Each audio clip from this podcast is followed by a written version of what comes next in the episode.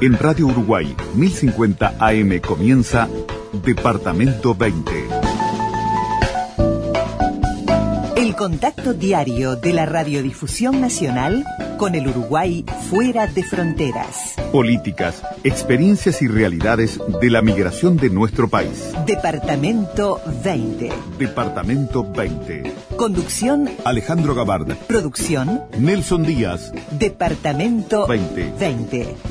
Los uruguayos allá y acá.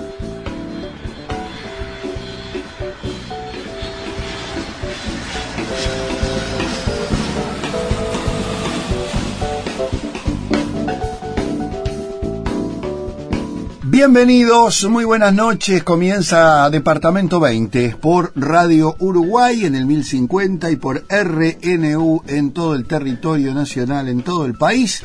Las radios públicas retomando el contacto con ustedes a través de Departamento 20, nuestra propuesta de comunicación de 11 temporadas en el aire de Radio Uruguay, con los temas migratorios, con el Uruguay exterior, con la vida de los compatriotas fuera del país, con la vinculación de los mismos con cada una de las instancias de nuestro Uruguay. Aquí estamos comenzando en este miércoles, bueno, nuestro encuentro habitual a esta hora de la noche, con Gonzalo Gervás en la mesa de controles, Ariel Gómez en la audio compaginación de este programa y Nelson Díaz en la producción con una gripe que lo aqueja y que lo tiene alejado de las canchas por unos días. Pero ya va a estar con nosotros y seguramente también para el fin de semana, donde vamos a estar como siempre abordando en nuestro departamento 20 interior temas varios que hacen a la cultura, a la educación y a cosas que están pasando en el interior profundo del Uruguay. Pero hoy vamos nuevamente a abordar los asuntos migratorios como es habitual. Les contamos en qué consiste el Departamento 20 hoy.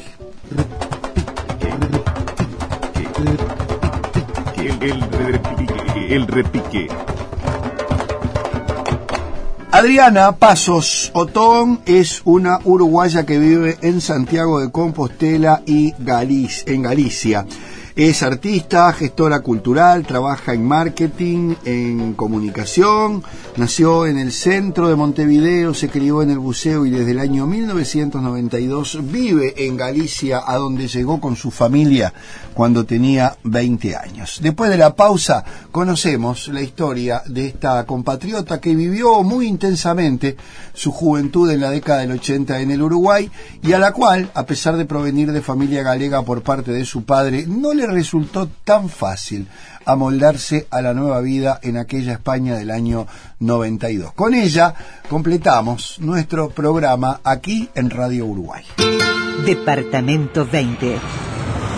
Un país con cultura de emigrantes.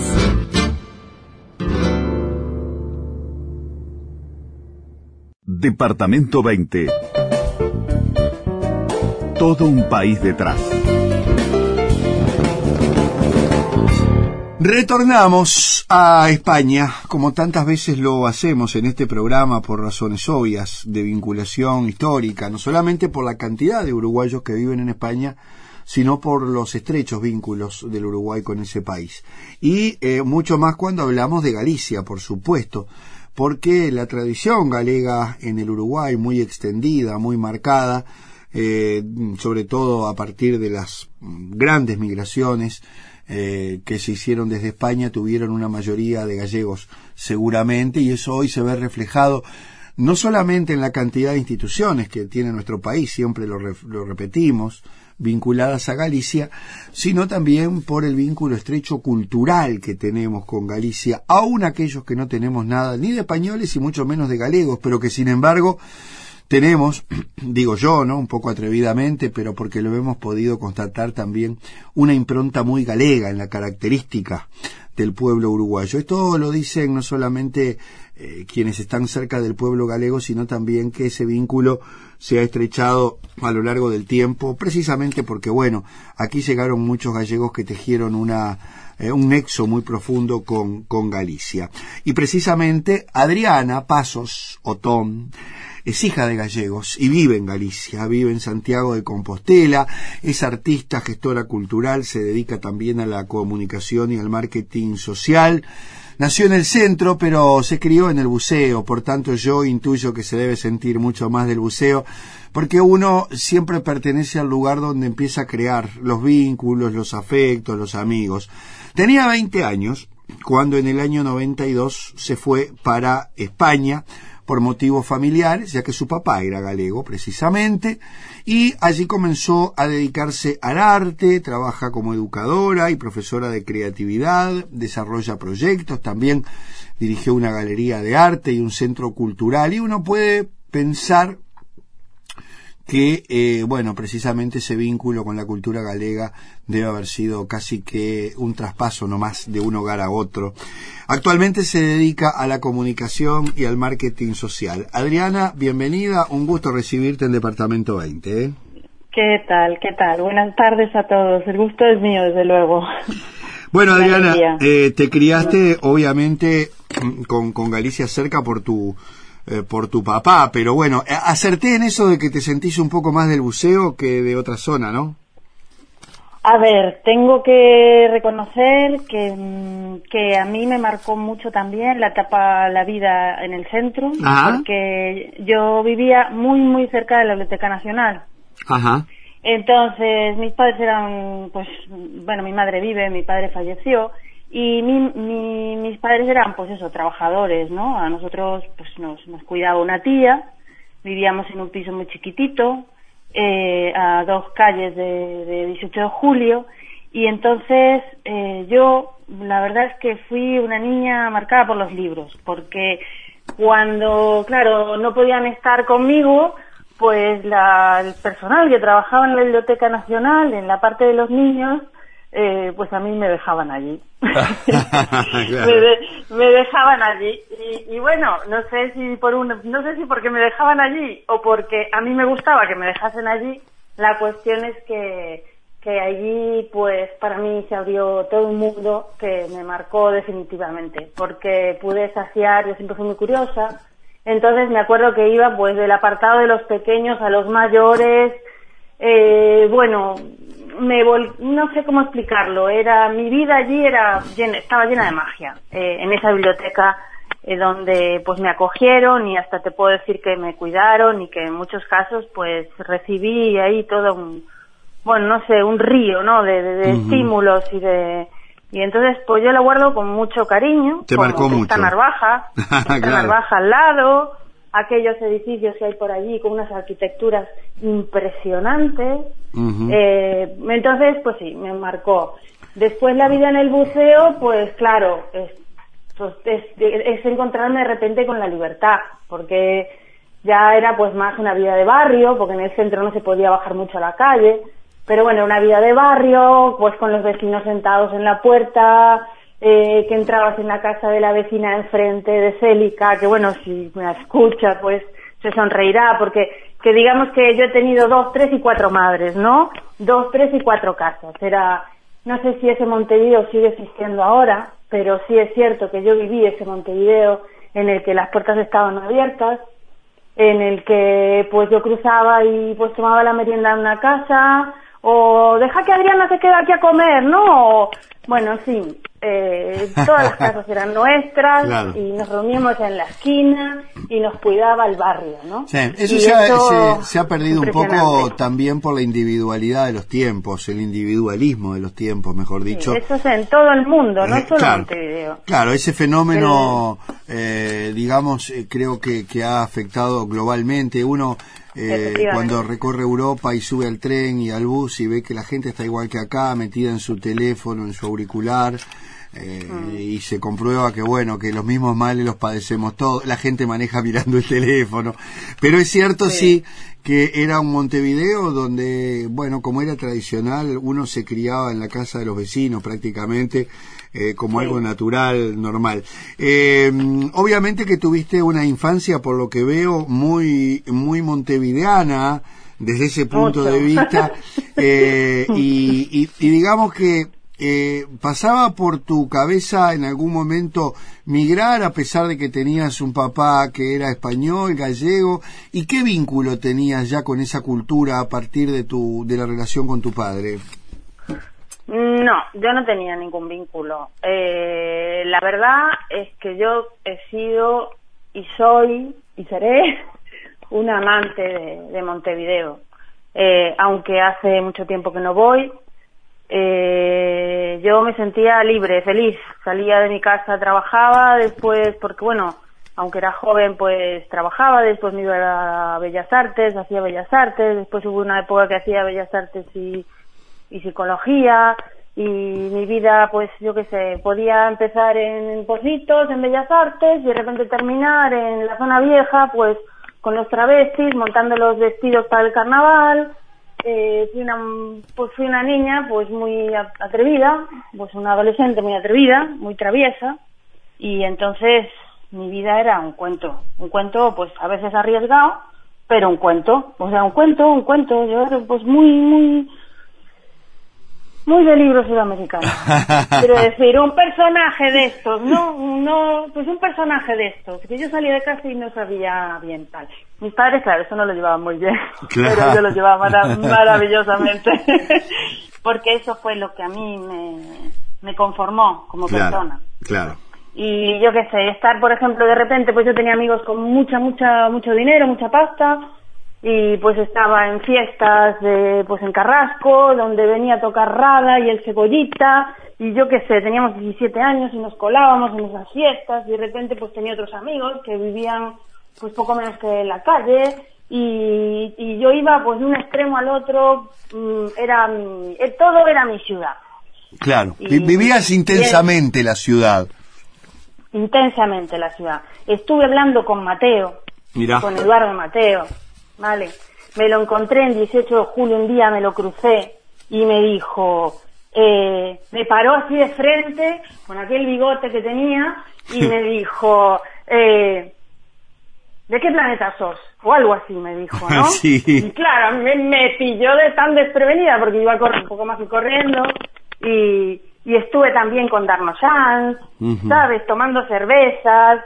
Bueno, a ver, es que te contaría a mí y todos serían, para mí, recuerdos que son como joyas. Sí, realmente, realmente joyas y vistas a la distancia, eh, pertenecemos a, a, una generación, yo soy un poco mayor, pero bastante parecida, de un Montevideo en el que aún era posible encontrarse y compartir momentos con figuras que ya hoy han adquirido el rango de mitos, Mateo, Darno queridísimos artistas que han tenido una, una vida también bastante particular y creo que eso ha hecho de que eh, justamente se hayan transformado, más allá de la inmensa calidad artística de ambos, en una referencia de ese, de ese Montevideo que vos eh, mencionás. Eh, ¿Cuándo empieza a aparecer eh, la posibilidad de, de, irte con, con, tu familia y cómo lo vivís vos con 20 años, con una vida tan intensamente apegada a lo que pasaba en Montevideo como lo contás,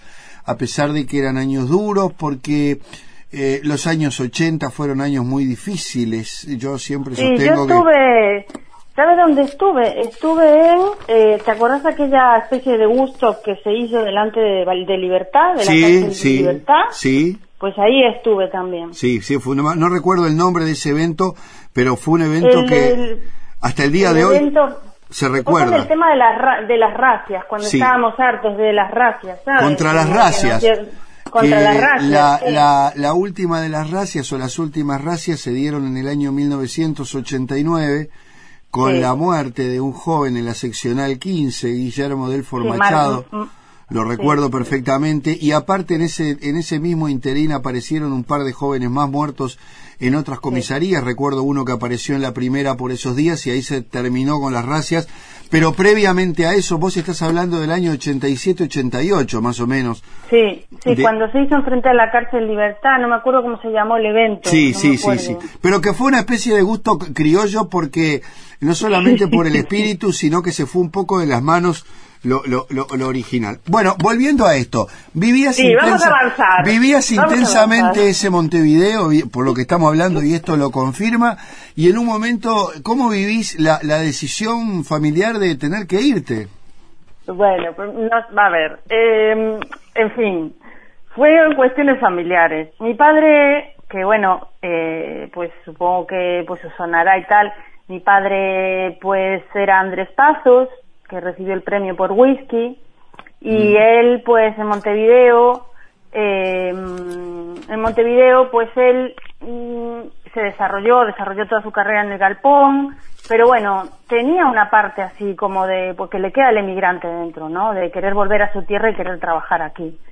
Entonces un poco por seguir el sueño de mi padre eh, como que nos vamos viniendo todos para aquí para España no al final, pues este, el plan era que nos veníamos todos juntos, acompañar a mi padre, que mi padre venía a hacer teatro aquí a España, y eh, bueno, pues estaba todo aquel razonamiento de eh, porque allí las oportunidades que vas a tener, bueno, etcétera, etcétera. Eh, cuestionable, muy cuestionable, pero pero bueno luego la vida pues yo qué sé se hace en un sitio se hace en el otro y, en todos los sitios se hace como se puede a veces no como se quiere no claro. Eh, entonces bueno pues la cuestión es que mm, yo me quedo en casa se, va mi padre después se va mi madre y mi hermano y yo me quedo pues como con mi abuela y al final me voy me vengo yo fuiste la última. para España. Sí fui la última. Era joven eh, y por lo tanto dejé pues una carrera a medio terminar, dos carreras a medio terminar y todo aquello, todo aquello de lo que hablábamos y, fue muy difícil. Para mí fue muy difícil, muy difícil. De hecho, eh, pues muy triste. De hecho tuve que, hubo un momento en el que tuve que, y todavía ahora me emociona porque, porque son cosas que nunca las, las olvidas, tuve que dejar de tener contacto porque si no, no podía avanzar en mi vida aquí. ¿Me explico? Sí. tuve que hacer como un, como un corte, un corte total. Para poder adaptarte.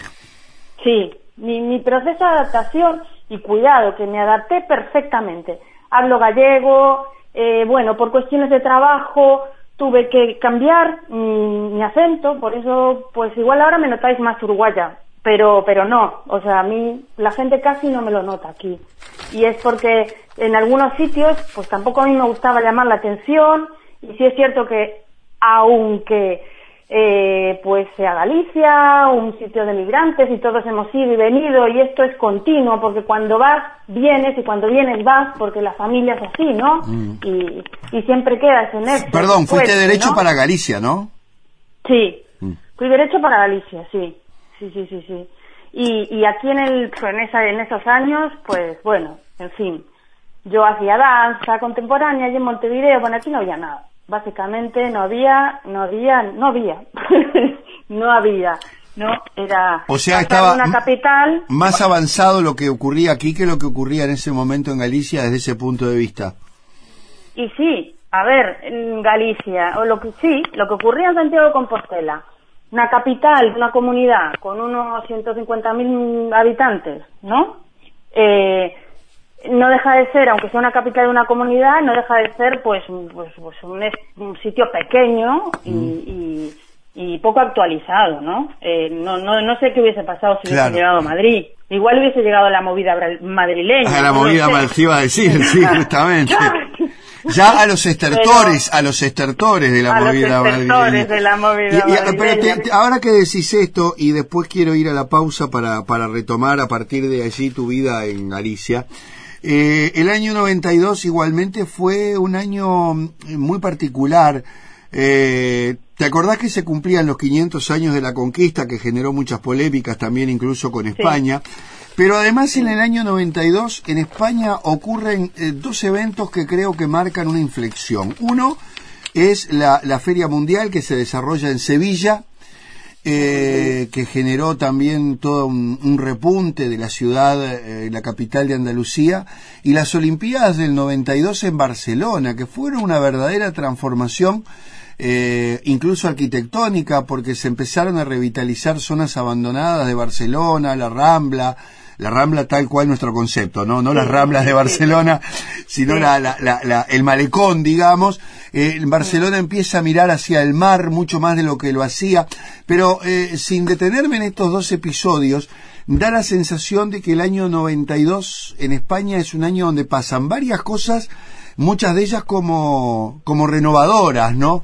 Eh, eh, ¿Qué fue lo que más te costó entonces de encontrarte con, con ese mundo? Más allá de que extrañabas, porque obviamente a los 20 años uno está en una situación, creo que espiritual, de mucho apego, con amigos, con afectos, con una vida que cree que va para un lado, te la cambian para el otro de golpe, y contrariamente a lo que puede pensar que un joven va a tener más opciones, para vos fue un verdadero choque, ¿no? Este, ¿cómo, cómo, ¿Cómo fue? ¿Qué pensabas de esa España que encontrabas vos en ese momento? Eh, bueno, es que son, la verdad, a ver, es, es, evidentemente es una experiencia muy personal, ¿no? Eh, mm, en el sentido de que, mm, que, yo qué sé, no sé, yo me encontré como con un sitio que se parecía, pero no era. No sé cómo explicarlo. Sí, no está claro. Es como una especie de careta o algo así, ¿no? O sea, tú, tú ves algo, lo vas a tocar, pero no es. No sé si me explico, ¿no? Es como una ilusión. Entonces, la ilusión es de que es un sitio parecido, porque hablan, pues, más o menos castellano, más o menos, pues, que es la universidad, que sí tal, pero luego rascas y debajo hay otra cosa, hay otro material, hay otros preconceptos, hay otros juegos sociales, hay otra forma de expresión, hay otra forma de contacto, hay otra cosa diferente. Diferente. Entonces, eso a mí pues me genera muchos choques, por supuesto, ya por el tema de que yo una persona muy afectuosa, muy, muy toquetona, muy de abrazar, muy de, ay, tal, no sé qué. Y bueno, pues eso aquí no gusta, es invasivo, ¿me explico? Sí. Entonces, de repente, pues lo que tú eres, como tú te expresas, como tú haces, como tú dices, pues sobra, sobra, sobra o está de más o se malinterpreta, ¿no? Claro. Entonces, eh, eh, resulta que todo se parece, pero, pero no, pero eres un bicho raro. Claro. Sí, es todo un proceso. Entonces, claro, entonces eso costó. Costó, costó pues a todos los niveles. A nivel pues personal y a nivel académico también. Eh, pues yo también venía pues con una idea de una facultad, como era la Facultad de Bellas Artes o como era la Facultad de Psicología y de repente pues me meto a hacer historia del arte aquí en Santiago de Compostela y me encuentro pues con una facultad muy academicista, con la gente que lo, lo que, casi no, pues no opina en clase, no hay un debate en clase, lo que dice el profesor con poco menos que va a misa, pues una cosa muy, digamos, no sé, eh, de otra forma. Queda claro. Y tengo tengo choques, tengo choques, tengo ah. choques con muchos profesores, tengo choques porque, claro, porque, a ver, porque yo soy una persona con carácter, me explico. Entonces, bueno, tenerme con la boca callada a mí, pues, bueno, costaba y tampoco me apetecía. Entonces, y organicé, pues, pues con una compañera y yo, pues quisimos organizar, pues, unos... Eh, eh, pues un poco un gremio en la clase, porque resulta que en la clase pues había más, más, más alumnos que, que, que, asientos y la gente se terminaba sentando en el suelo, pero es que la facultad hay que pagarla, no es como allí, que es gratis. O sea, la gente pagaba y se quedaba en el suelo. No, a mí me parecía como que no tenía cabeza eso. Claro, claro. Entonces, claro, yo ya me organicé porque no puede ser. Entonces, claro, allí con ese conformismo un poco que hay aquí de cuidado no me toques, cuidado no me muevas, ¿no? Pues la cosa, pues más allá de que a alguien le parezca mal lo que estoy diciendo, es así. Sí. Y, y claro, la cosa es, mientras yo llegue 20 minutos antes y coja asiento, el que venga de atrás me la pela, como se dice aquí, perdón, porque son malas expresiones. Pero, eh, pero sí, pero sí. Entonces, claro, yo ese, todo ese tipo de cosas no. Queda claro, queda claro, Adriana, que no fue un camino fácil a pesar de lo que uno podría suponer en ese estereotipo que a veces hacemos con respecto a, que uno. Cuento lo malo, también hay cosas buenas. No, ahora vamos a contar las buenas, pero es evidente que no fue un trasplante fácil hablando en términos vegetales, ¿no? Como uno puede decir cuando un árbol le cuesta más que a otro adaptarse a un nuevo medio. a pesar de eso que hablábamos y de esas similitudes. Hagamos una pausa y luego de la misma seguimos con Adriana Pasos Otón conociendo esta historia de vida desde Santiago de Compostela, en Coruña, en Galicia, en España. Departamento 20. Un país con cultura de emigrantes.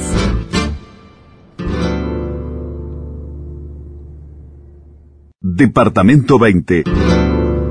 Continuamos conociendo la historia migratoria de Adriana Paso Sotón, que es una uruguaya que vive en Galicia, en Santiago de Compostela, en Coruña, que se fue en el 92 con 20 años, que hoy se dedica a la comunicación al marketing, que estuvo muy vinculada al arte, que fue alumna de Bellas Artes, que tiene, como nos contaba, para aquellos que no escucharon tal vez, un vínculo muy estrecho con aquel Montevideo de los 80, con aquella movida cultural que se daba justamente en este país en aquellos años, todavía bastante oscuros, a pesar de que ya estábamos en democracia, eh, no nos dábamos cuenta, pero realmente eran años bastante difíciles. Y me decía que no venís, Adriana, prácticamente desde los años, desde el año 2000 al Uruguay. Esa fue la última vez que estuviste.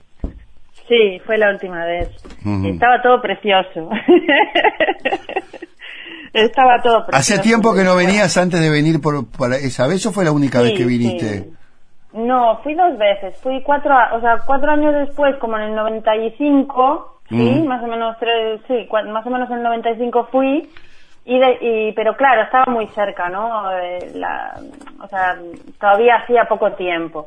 Y después en el 2000 y, y, y el dos, 2000, 2002, no me acuerdo bien. Claro. Y, ya en la crisis, llegaste en una de unos años terribles además. Sí, pero bueno, no sé, tuve buenas anécdotas también, me quedé tirada con el coche de mi hermano, enseguida salió la gente a ayudarme, ¿sabes? eh, sí, me quedé como ahí entre, eh, pues pasando carrasco, pues como por el medio, tirada con el coche saliendo humo y de repente salió gente, no sé de dónde, con botellas de agua para ayudarme a... Yo me quedé sorprendida porque... Te reencontraste con el pues, Uruguay. Sí, sí, me gustó mucho. Me reencontré con el Uruguay, sí, fue muy bonito, la ah, verdad. estuve en las llamadas, fue muy bonito. Adriana, ¿y, y cuándo, cuándo sentiste eh, allá en Galicia que, que estabas en caja? Es decir, hoy nos contabas que habías roto con el Uruguay, eh, habías hecho un break para, para que no te siguiera generando ese vínculo eh, el dolor que te generaba el, dejar atrás el Uruguay, ¿cuándo te sentiste como en caja, como para decir, bueno, ahora me siento bien en este lugar? Bueno, yo creo que fue una cosa, mm, algo que se fue dando de manera gradual eh, y que pues al día de hoy eh, sigue decantando, ¿no?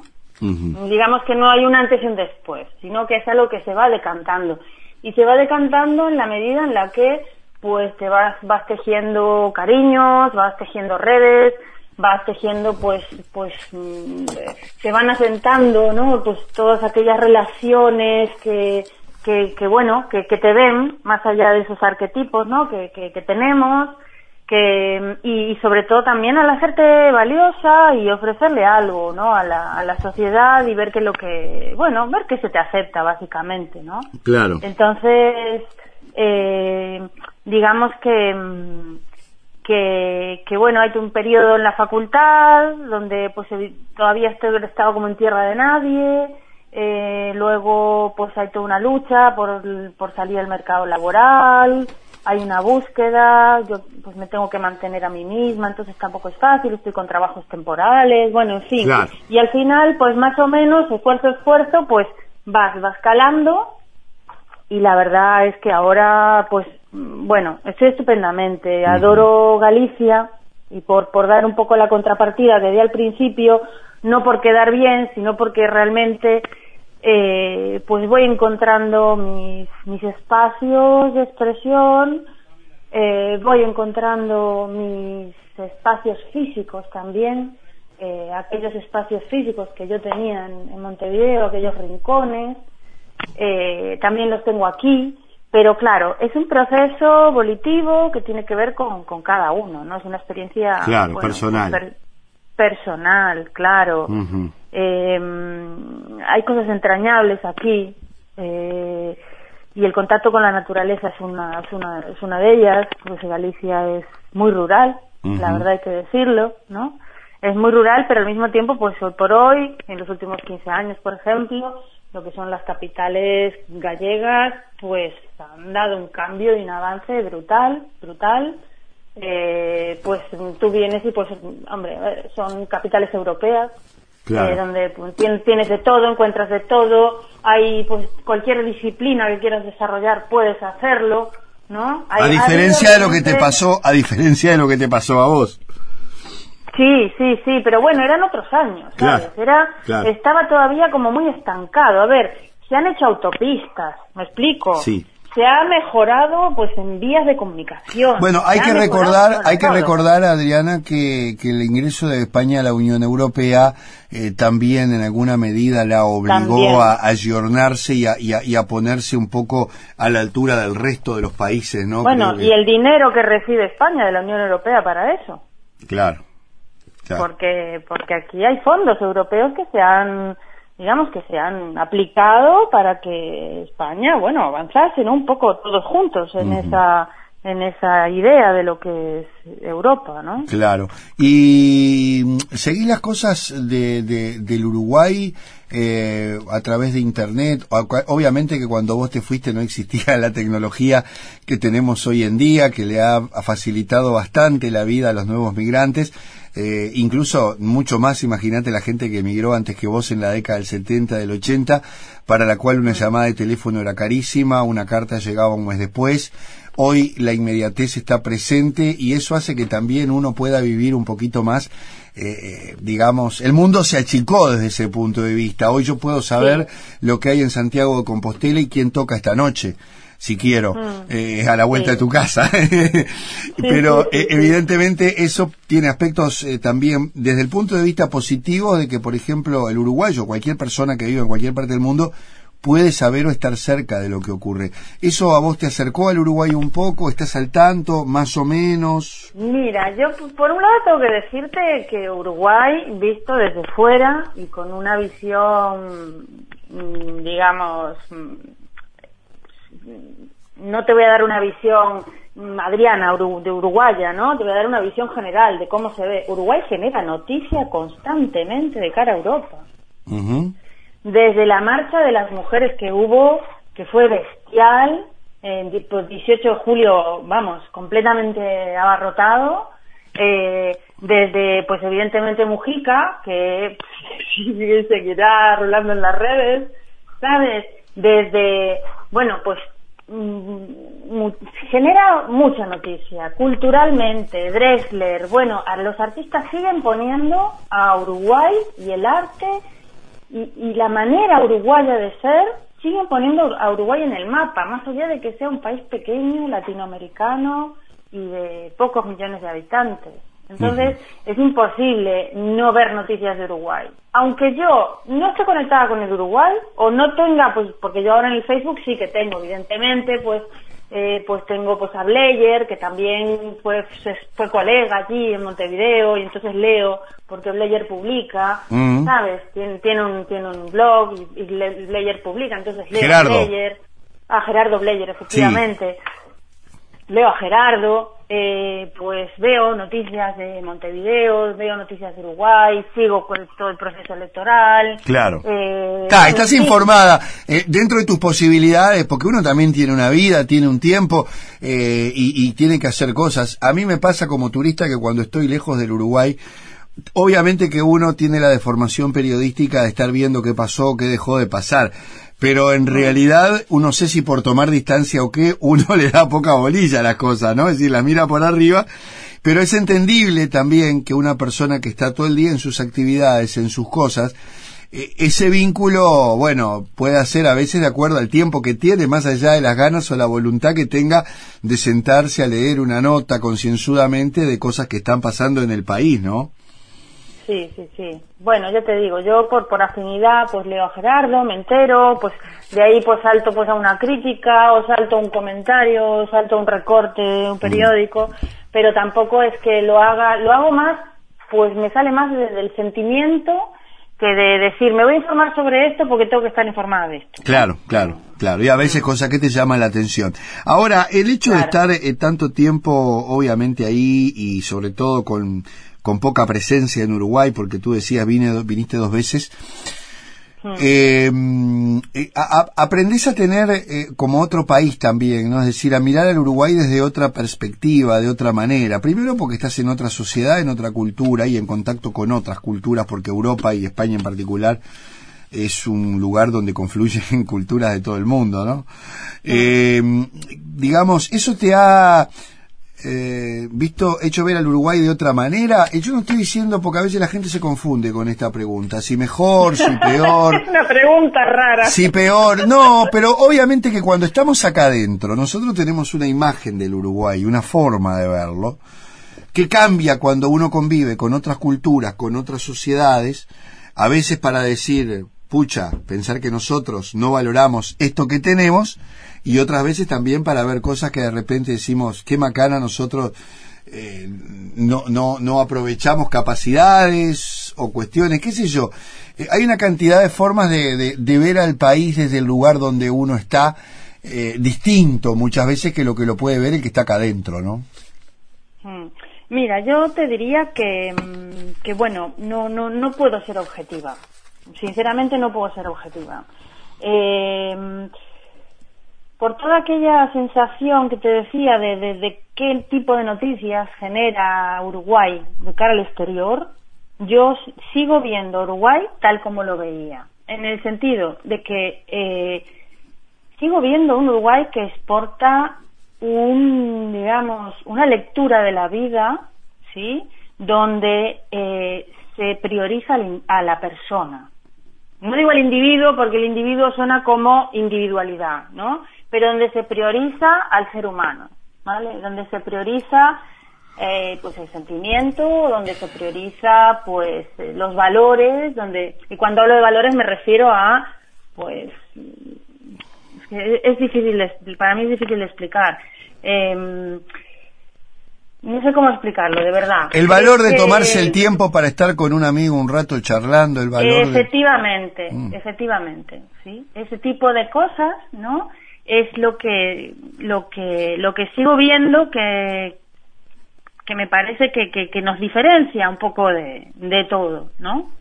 eh, esa idiosincrasia uruguaya, ese, esa especie, digamos, como de no tenemos un talante arrasador, no tenemos un talante eh, prepotente, ¿no? Tenemos un talante humilde, tenemos un talante observador, tenemos un talante eh, amable, muy amable. y, y, eso se ve en todo, en todo lo que sale de, de Montevideo, de, Uruguay para, para, para el exterior, ¿sabes? Entonces, yo eso, en eso reconozco, pues reconozco mis raíces, ¿no? Tal vez es porque yo vea eso solo, no lo sé. No, Pero, eh, creo que hay que valorar mucho eso, esa identidad. Si hay una identidad que a veces dicen que, bueno, los países latinoamericanos, por todo este tema de la herencia, de, culturas, etcétera, pues parece que no hay, no hay, una identidad. Yo creo que, que Uruguay tiene una identidad propia al lado de, cualquier país latinoamericano, como también los otros países la tienen. Y, y, tal, y tal vez habría que reconocerse eh, bueno, pues en esa especie de, de, sentir utópico que tiene, que tiene el uruguayo, ¿no? Que parece mentira que con todo lo que hemos pasado, pero seguimos siendo así. Sí. Y, no sé cómo explicarlo. Yo diría que forma parte de la genética uruguaya, ese sentir utópico, ¿no? Esa especie de realismo mágico en el que nos gusta vivir. Sí. Utopía, como se llamaba aquel recordado programa de Rubén Castillo. Eh, Adriana, encontrás uruguayos a patadas por Galicia seguramente, ¿no? Bueno, ya te digo, yo con este afán un poco de, mezclarme, sobre todo para, pues, para no generar fricción y al mismo tiempo para poder salir adelante, eh, pues me he encontrado con uruguayos y, y, la verdad que siempre la gente te dice, ay, es que conozco un uruguayo, una uruguaya, y dices, bueno, a veces no tiene que ver, ¿sabes?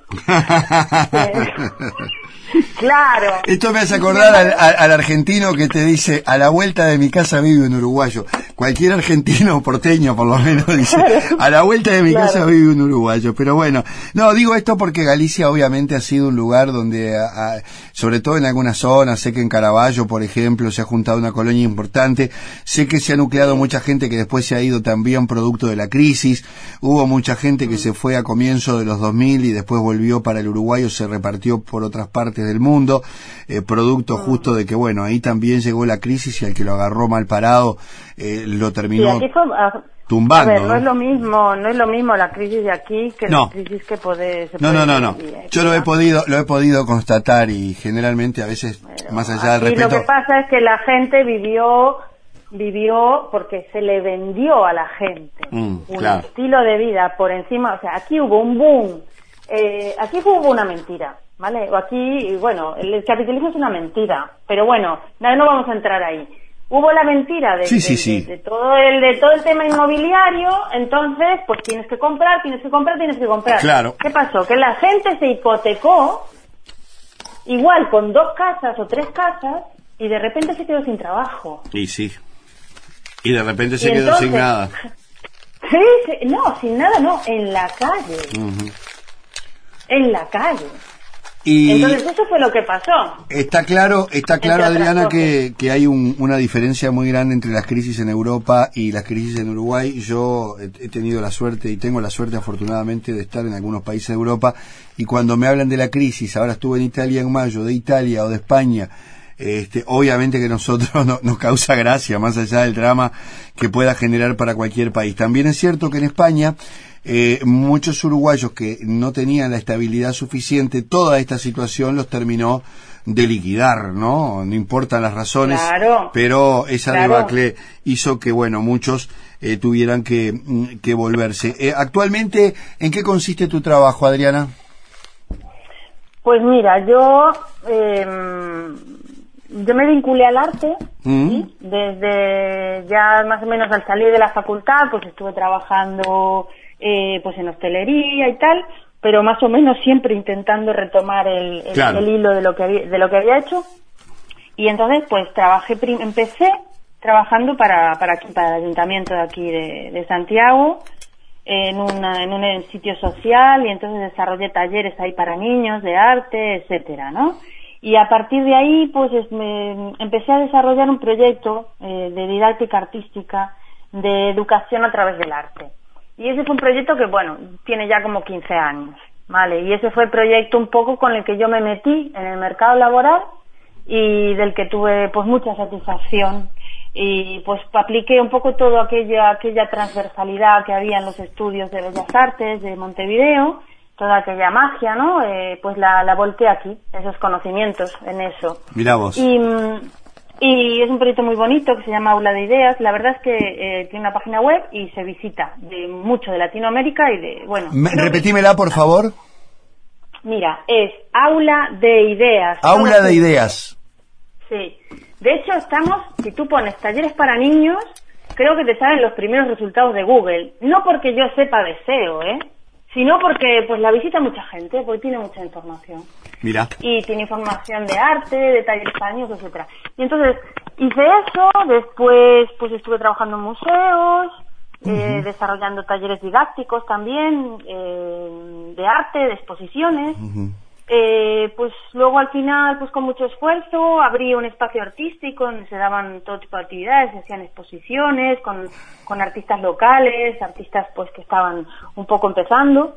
Y, luego, bueno, tuve un problema en la columna, la verdad que me fastidió bastante porque fue mucho esfuerzo todo eso, muchos años de estar todo el rato en fight, ¿sabes? Así como, venga, vamos a darle. Sí. Y, y, y, bueno, y ahora trabajo para una ONG, eh, para trabajo para, sí, es, pues es una, es una, una organización no gubernamental que trabaja con, con, un sector social. Dentro de todo has podido trabajar dentro de lo que te gusta y también vincularlo a lo social y eso creo que siempre te da un hándicap a la hora de poder entender e integrarte mucho más, ¿no? Sí, a ver, lo, yo luché mucho, mucho, mucho, mucho, o sea, mucho la verdad que sí. Luché mucho por, por, por salir adelante. Recuerdo, pues eso, una época de decir, pues yo estaba trabajando en un bar, tenía un contrato fijo y decir, no, llevo dos años aquí, no he hecho nada, ¿no? Quiero, me voy a ir de aquí, me voy a coger el, voy a coger, no, bueno, eh, aquí después voy, voy a agarrar el paro, ¿no? La, sí, y, y, y decir, bueno, pues aunque tenga que vivir mm, eso, ocho meses con este dinero, yo voy a reencauzar mi vida, ¿no? Y lo lograste. bueno, yo qué sé. Sí, yo, por ejemplo, pagaba de alquiler 300 mm, euros, más la luz, los gastos, pues ponle 400 y yo cobraba 500 del subsidio este que me daban. O sea, yo mm, estuve meses que, bueno, para comer así, así, ¿sabes? Pero bueno, me moví, me moví, me moví. A ver, no, no lo pasé mal, pero sí que fue, digamos, un proceso, ¿no? De Está bien. bueno. Una prueba en la vida, más. Sí, sí, sí, una más, una más. Con éxito. Eh, Adriana, ha sido un gusto compartir contigo estos minutos y como siempre decimos, poder hablar con los uruguayos, conocer su vida, su proceso migratorio. Nunca se deja de ser uruguayo, por más que no se venga, por más que eh, uno tenga miedo a veces de perder ciertos eh, ciertas características eh, que, que, le ha dado este nos da este país y justamente el, la tarea nuestra es acercarla al público de todo el Uruguay que nos escucha a través de las radios públicas, conocer tu historia de vida e invitarte, por supuesto, a que ojalá dentro de poco tiempo puedas venir al país y recibirte aquí en las radios públicas en la Ciudad Vieja y charlar un poco de lo que estés experimentando en ese momento que seguramente va a ser muy lindo. Así que eh, nos resta desearte mucho éxito y por acá por el Uruguay, ¿eh?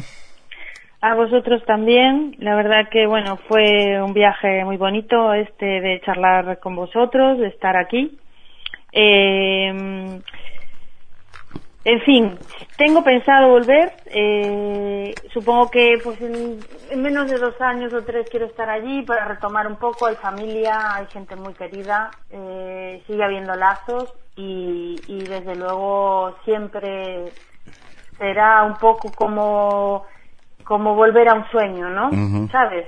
Es bueno, yo lo vivo de esa, de esa, de esa manera. Y seguramente lo vas a vivir así. Quién sabe si dentro de dos años estamos todavía con este programa, pero bueno, si estamos, ni que hablar, y si no nos encontraremos. Venga arriba, claro que sí. un abrazo grande, Adriana Pasos. que pases muy bien. Un abrazo, muchas gracias. Chao.